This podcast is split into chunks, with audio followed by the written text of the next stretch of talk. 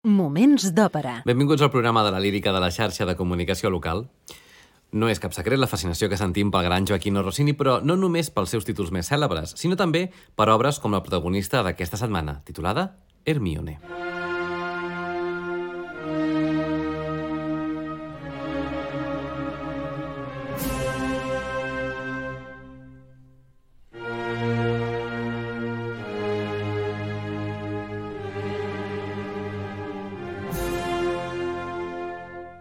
Moments d'òpera amb Albert Galzeran. Hermione és una òpera dividida en dos actes amb música, esclar, de Joaquino Rossini i llibret en italià d'Andrea Leone Tottola, tot i que basat en l'Andromacca de Jean Racine de l'any 1667.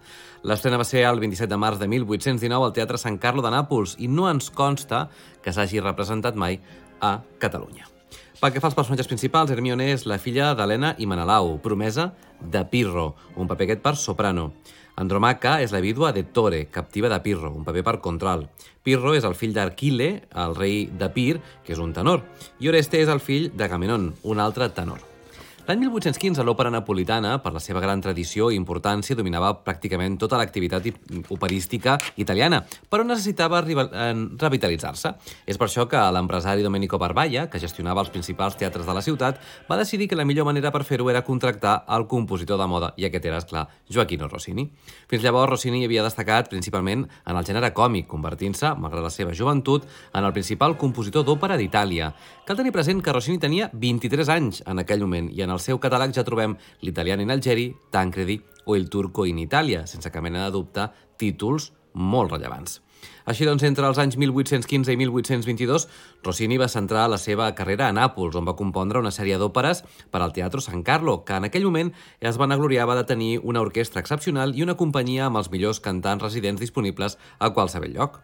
I certament la relació entre Rossini i el San Carlo va ser molt fructífera, i ho avalen títols com Elisabetta, regina d'Inglaterra, Otelo, Richardo Zoraide o La dona del lago.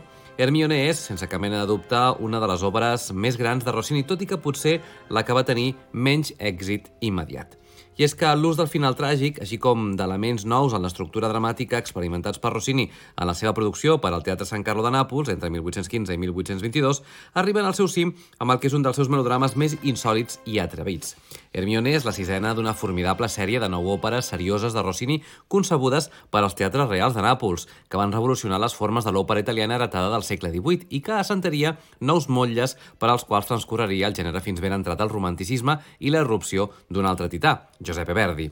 Potser per aquesta visió molt innovadora en el moment de l'estrena explicaria el poc èxit que va tenir a, a Nàpols l'estrena d'aquest títol i que caigués en l'oblit més de 100 anys, ja que no seria fins l'any 1977 que recuperaria i sobretot l'any 1987 quan Alberto Zedda va programar-la al Festival Rossini de Pézzaro amb, entre d'altres, Montserrat Cavaller i Marilyn Horn en el repartiment, que estarem d'acord, no és poca cosa. Pel que fa al tema, Hermione es basa en Andromaca, aquesta obra de 1667, la primera tragèdia de Jean Racine i considerada com el pinacle del drama francès. El llibretista, Andrea Leone Tottola, va ser fidel als orígens i ahir no hi ha cap intent d'un final feliç com era sovint en la pràctica del moment per satisfer el públic. Però crida l'atenció el canvi de visió respecte a l'obra original de Racine, en donar protagonisme a l'altre personatge femení, la, la despietada Hermione, en comptes de la patidora Andromaca i així ho reflecteix en el mateix títol de l'òpera. Sens dubte, les arrencades de Malgeni d'Hermione resultaven més adequades per a la inclusió dels passatges de virtuosisme vocal. L'obra compta amb una, amb una història creïble, ben escrita, i encara més important, amb quatre personatges centrals de gran abast, com ho són la tràgica Andromaca, que passa la major part de l'òpera lamentant l'absència del seu marit, el traïdor Pirro, les accions del qual causen la majoria de les turbulències, l'amorós Orestes, que és manipulat pel seu amor per Hermione, per matar Pirro, i finalment Hermione, menys preant-se a si mateixa. Però, és clar, la millor manera de conèixer una òpera és escoltant-ne els fragments més rellevants, per això ens situem ja a l'inici, de l'acte primer.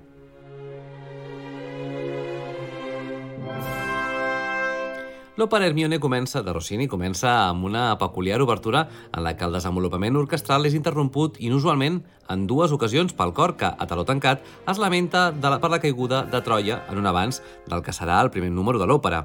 El to inicial lúgubre va ascendint fins a adquirir un caràcter heroic que finalitza en una apoteosi rítmica típicament rossiniana.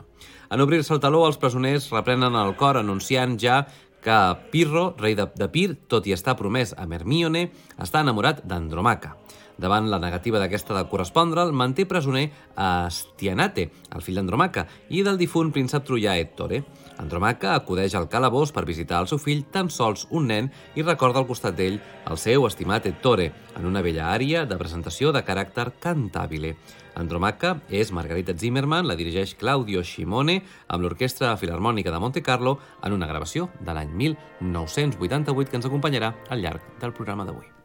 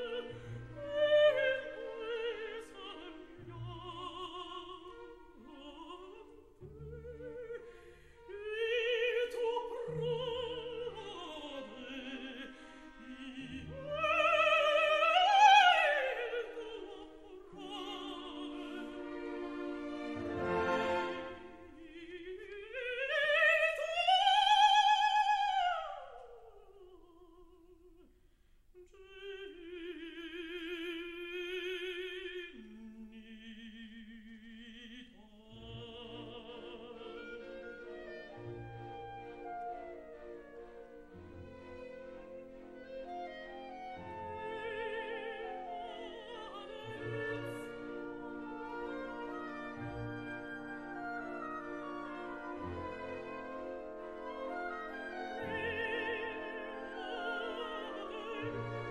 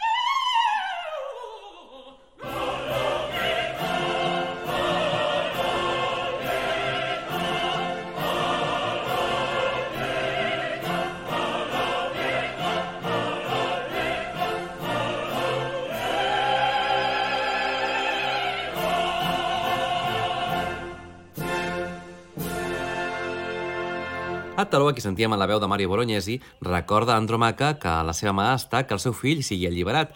Només ha d'acceptar l'amor del rei. Fenicio anuncia que l'hora de visita ha acabat i Andromaca deixa el seu fill entre plors, mentre Chefisa intenta consolar-la. I ara, canviem d'escena.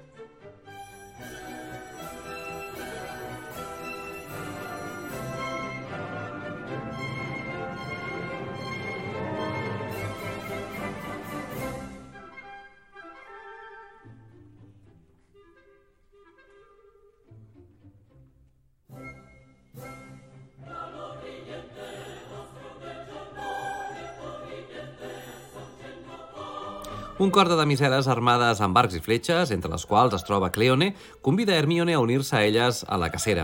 Hermione agraeix les seves paraules de consol, però rebutja la invitació, ja que el seu cor només alberga gelosia i desig de venjança. Pirro entra en escena i Hermione s'hi enfronta acusant-lo d'estimar a la vídua. Tots dos s'alcen en un amenaçant duo ple de força, que deriva cap a un final més cantabile en el qual els dos lamenten la seva situació. Cecilia Gasidia és Hermione, mentre que Ernesto Palacio és Pirro.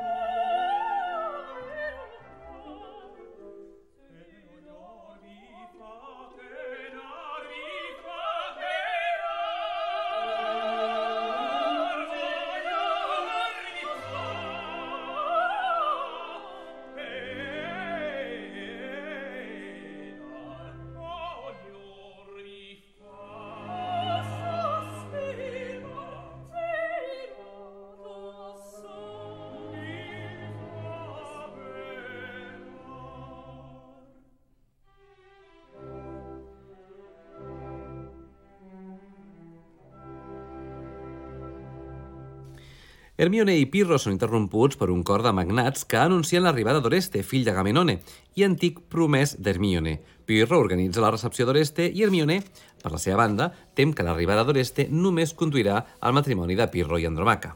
Oreste, sobreexcitada, apareix amb Pílade, que intenta calmar-lo.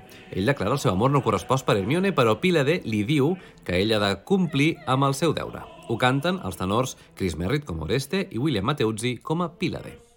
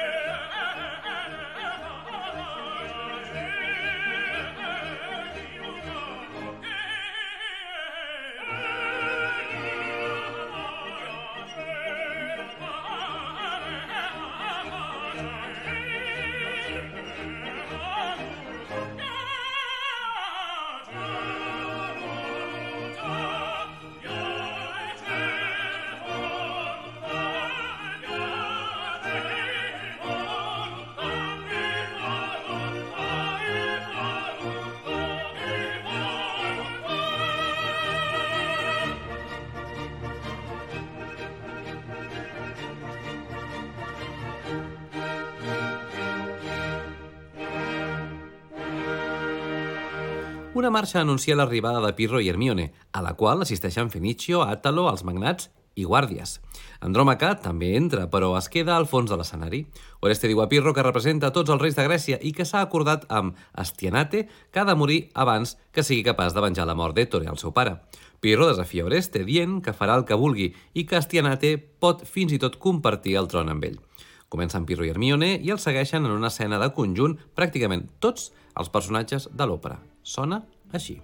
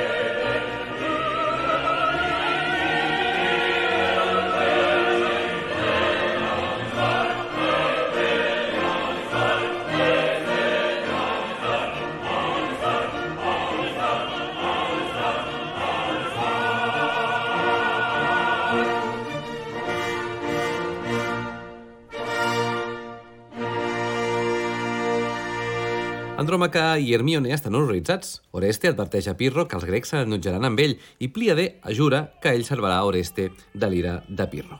Per la seva banda, Hermione diu a Cleone que el seu amor per Pirro s'ha transformat en odi. Oreste declara el seu amor per Hermione, però ella el rebutja. Hermione és Cecilia Gasidia i Chris Merritt és Oreste.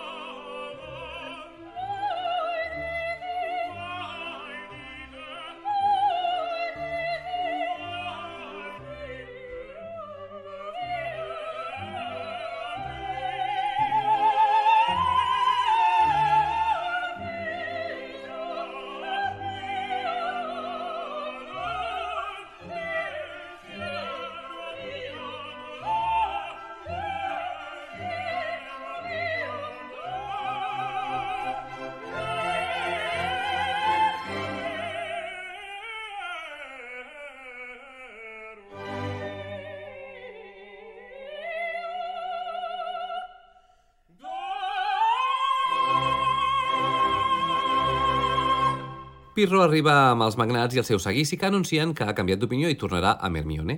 Pirro li diu a Oreste, davant la sorpresa de tots, que després de tot li lliurarà la mà d'Estianaté. Mentre els guàrdies es preparen per fer-ho, Andròmaca suplica a Pirro que li doni temps per pensar. Hermione està furiós i Pirro novament la rebutja.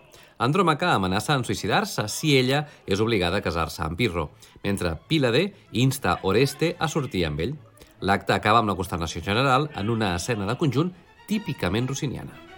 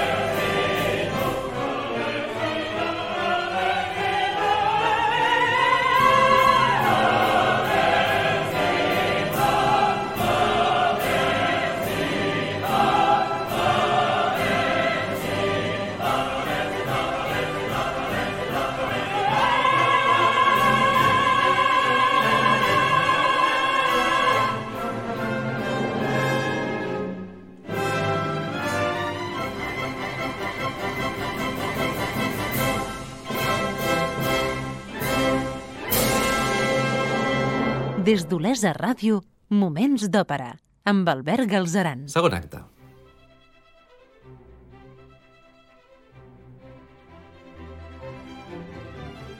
A l'inici del segon acte de l'òpera Hermione de Rossini hem de situar-nos a l'entrada del Palau.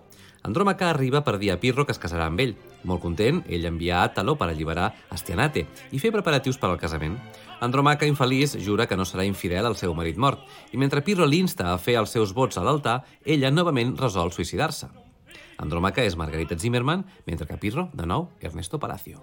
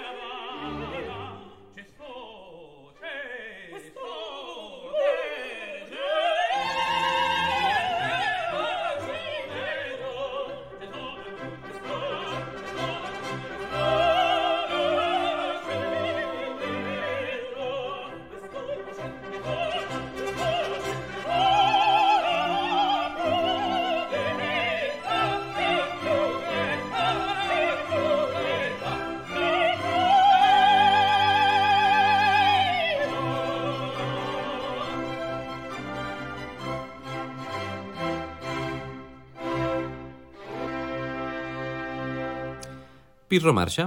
Andròmaca decideix que abans de morir farà jurar a Pirro que Astianate se salvarà. Hermione, acompanyada per Fenicio i Clone, apareix i insulta Andròmaca, que la perdona i s'aparta. Ella li demana a Fenicio que li digui a Pirro que ella encara l'estima i fins i tot si té la intenció d'abandonar-la. Ell se'n va i Cleone diu a Hermione que Pirro no és digne d'ella. Hermione aleshores contempla el suïcidi, ho canta en aquesta escena que interpreta Cecilia Gasdia.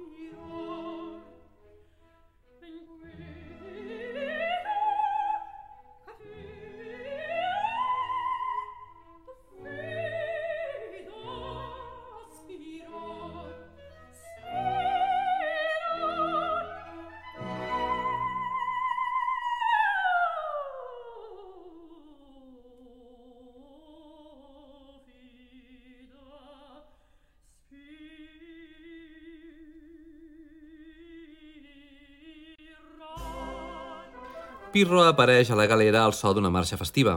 És la processó del casament. Hermione es desmaia, però quan les seves donzelles i amics intenten consolar-la, ella exigeix venjança. Oreste entra i li diu que ella encara l'estima. Ella li lliura una daga i, tremolant, se'n va per venjar-la. Ella li demana als déus que s'enforteixin, que donin força vaja al seu braç, mentre Cleone i el cor comenten la seva angoixa. Furiosa, surt corrent, seguida pels altres. Cecilia Casidies de Nou Hermione i Oreste Chris Merritt.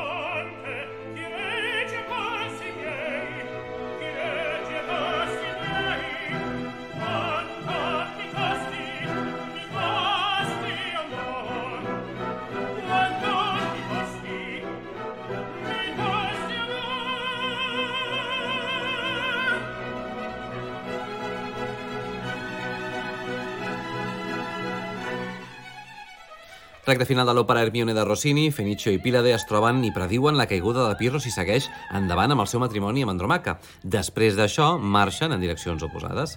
Hermione torna, molt agitada, no sap si ell estima o odia a, a Pirro i lamenta haver ordenat a Oreste matar-lo.